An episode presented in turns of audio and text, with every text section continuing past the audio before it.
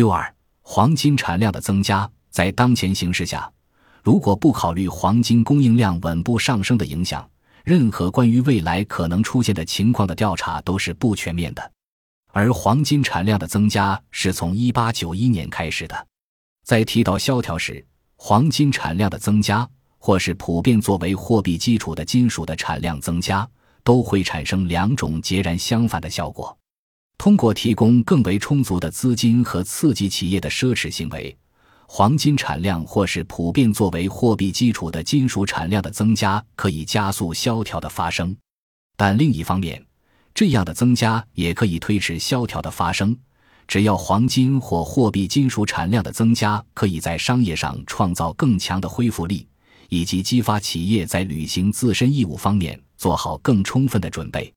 上个世纪的前夜，世界各地的商业增长如此迅速，以至于金属货币的存量没能跟上商业的增长，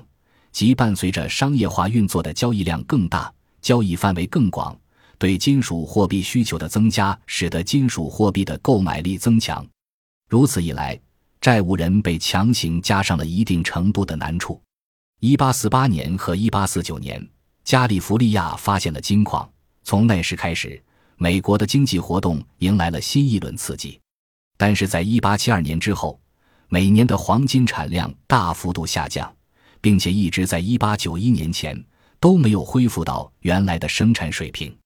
在世界经济上占领导位置的主要商业国家，以单一金本位取代了货币的副本位之后，由黄金产量大幅下降造成的价格下降趋势进一步恶化。而后来，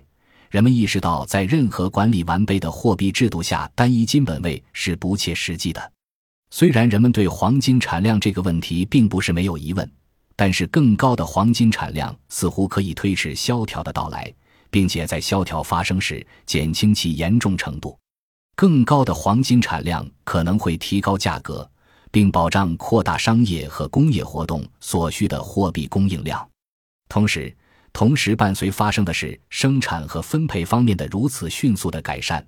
以至于价格不可能出现难以忍受或令人不安的上升。